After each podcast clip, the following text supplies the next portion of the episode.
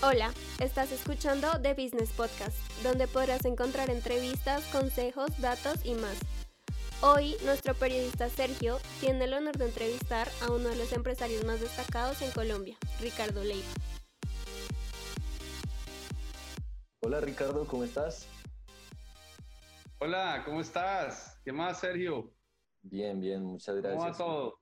Bien, quisiera que comenzaras contándome un poco brevemente acerca de ti, pues, de tu familia, hobbies. Pues Sergio, yo soy eh, un, em, eh, pues soy una persona que tiene dos hijos. Eh, mi hija mayor tiene 21 años, Emiliana, estudia diseño gráfico, motion graphics, está muy apasionada con posiblemente trabajar para las gráficas de la música. Lo otro, mi hijo que es Tomás, que es un niño especial, que tiene 15 años, increíble, increíble persona, intuitivo, eh, creativo, eso es lo que soy yo, soy una persona que vive y es eh, apasionadamente con el mercadeo, con la innovación, con la transformación en un poquito de las personas, de líder profesionalmente, en eso estoy metido durante mis últimos años, desde que hicimos los proyectos con Richard Branson y con el presidente Obama.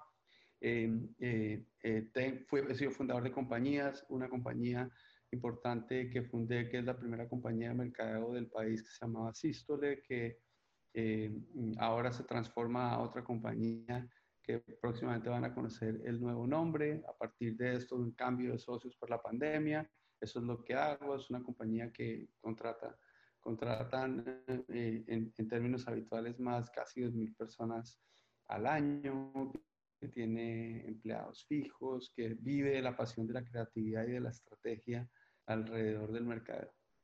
Soy uno de los Sharks el programa Shark Tank de canal de Sony Channel. Eso es una de las cosas que más me apasiona, trabajar con emprendedores y con emprendimiento. Ok, ya, ya hablaremos un poquito más acerca de, pues, de tus emprendimientos y eso, pero por ahora quisiera saber cómo, qué rol juega tu familia en tu vida. Bueno, muy importante. Tuve, estuve 25, casi 25 años de casado. Mi familia ha sido todo. Mi ex esposa fue parte eh, fundamental, de, fundamental de, de, de, la vida. Mis hijos son, son mi inspiración, son los que más me enseñan. Eh, yo creo que uno se da cuenta a veces, pero no hay nada más importante que la familia. Sin duda la familia la vas a tener siempre, no a, a nadie más lo vas a tener siempre. Claro que sí. Eh, tengo la duda, ¿cuál es tu principal objetivo a lograr en tu vida? La felicidad, tratar de sentir lo que, lo que significa que vivo feliz, eh, pero sobre todo ser una persona agradecida, agradecida con la vida. Eso es lo que más me parece importante en la vida. Por eso es que a mí la creatividad me gusta tanto. Crear para lo bueno es mi mayor sueño. O sea, de este mismo modo podríamos decir que el principal motivo para llegar hacia donde estás puede haber sido tu familia?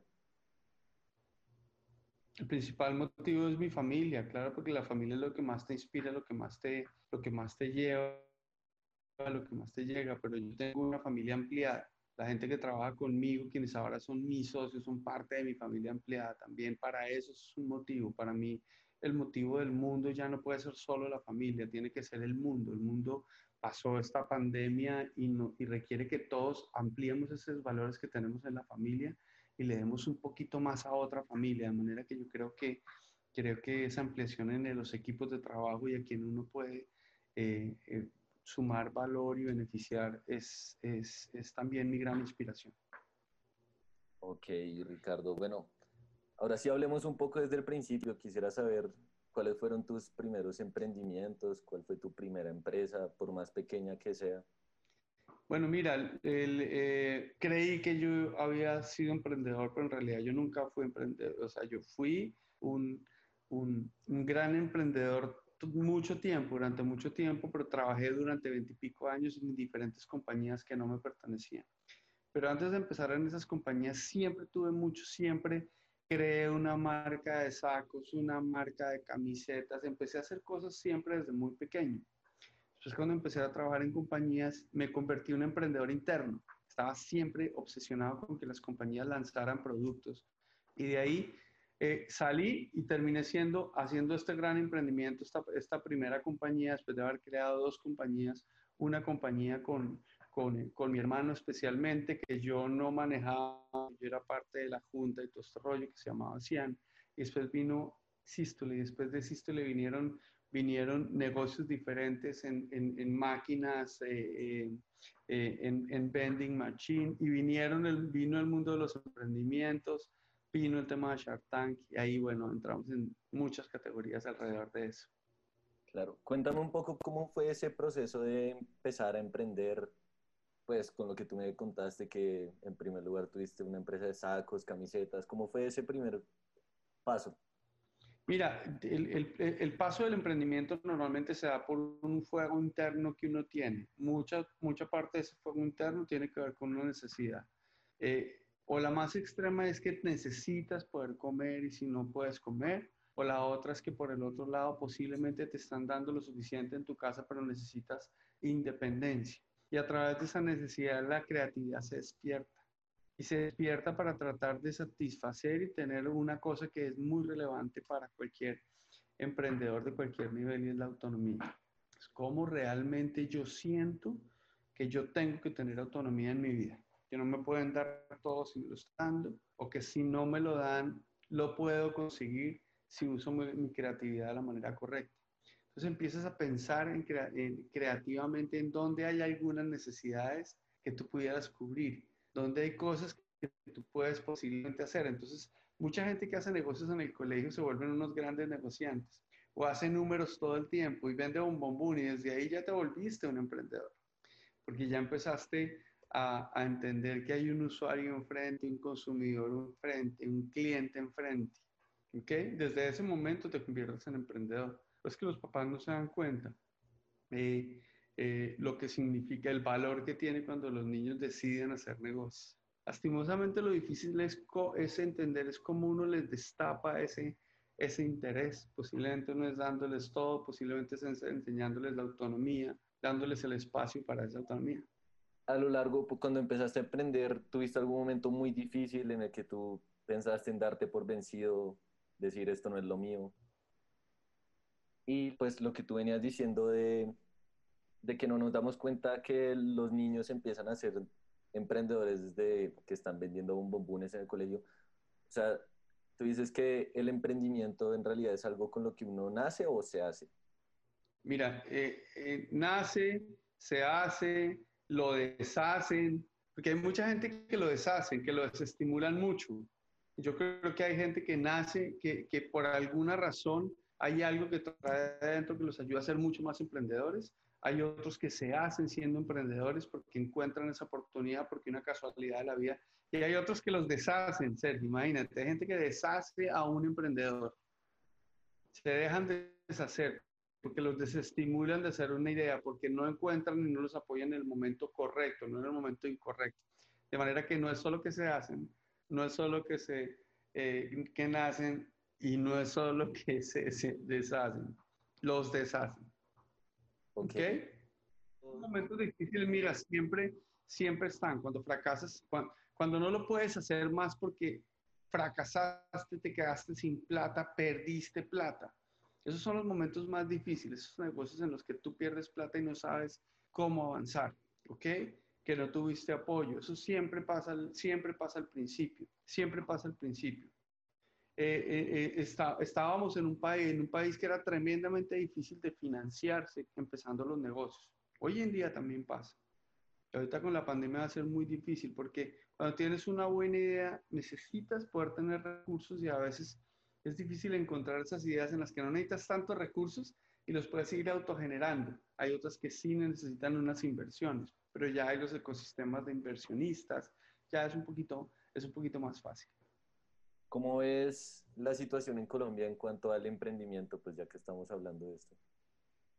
Bueno, Colombia está lleno de emprendedores hoy en día. El, el país está avanzando muchísimo más en una actitud tanto de el Estado, de los mismos movimientos de emprendimiento privados, de los mismos bancos, alrededor del emprendimiento, el ecosistema del emprendimiento en Colombia se ha, se ha agrandado. Yo creo que lo que necesitamos es lo que hemos visto en Shark Tank, se tiene que preparar muchísimo más, dejar de enamorarse tanto mm, de la idea, pero la creatividad de Colombia es para, un, para, el, para el emprendimiento nato. O sea, los entornos de los mercados están funcionando más, la gente lo que tiene que hacer es prepararse muchísimo más y no enamorarse tanto de la idea. Al final, los emprendedores lo más lo más importante que hay, las personas, que tanto entienden su mercado, sus necesidades, sus oportunidades, todo eso. Pero creo que hay un entorno perfecto para el emprendimiento, de los mejores que hay en América Latina. Y en cuanto al ámbito personal, ¿cuáles crees que son los principales errores que cometen las personas cuando empiezan a emprender? Primero, no rodearse bien, no escoger, no escoger bien los socios. Uno cree que no escoge un socio porque es un amigo y de repente eh, nos ha pasado a todos o termina no siendo tú el, suficientemente buen socio o tu socio realmente no está con tus mismos intereses. Eh, eh, rodearte bien, complementarte, tú eres bueno creativamente, tienes que tener el mejor financiero, el mejor talento humano, como me pasa a mí, si no lo tienes no te va a ir bien. la otra cosa es que no hacemos planes, no hacemos nuestros planes desde el principio, si nos queremos tanto en la idea, lanzamos, hacemos la idea y se nos olvida que hay que hacer muchas cosas y nos quedamos sin gasolina. De manera que esas tres cosas son las más relevantes que yo pienso que debemos tomar en cuenta. Ok, y digamos un consejo tuyo hacia los emprendedores, ¿cuál sería? Mira, el, el, principal, el principal es no enamorarse tanto de la idea, sino enamorarse mucho más de la necesidad, ir a encontrar oportunidades de necesidades, porque eso se pueden convertir en muy buenas ideas quítense de la cabeza que el app, que lo que van a hacer es desarrollar una app. Una app no es una idea, una app es un medio para llevar a resolver una necesidad. No todo se resuelve con una app. Por eso mucha gente está invirtiendo en hacer apps y el 99% de las apps no se usan. Nadie las usa porque no es una necesidad de mercado, porque creíamos que con eso lo íbamos a solucionar, porque creíamos que podemos vender zapatos sin ni siquiera haber sido capaces de ir a convencer a una persona de comprar unos zapatos que yo le vendo hay que prepararse muy bien, hay que entender muy bien las necesidades de los mercados y las oportunidades. Ahí es donde yo me centraría. Mira, ese sería mi consejo principal.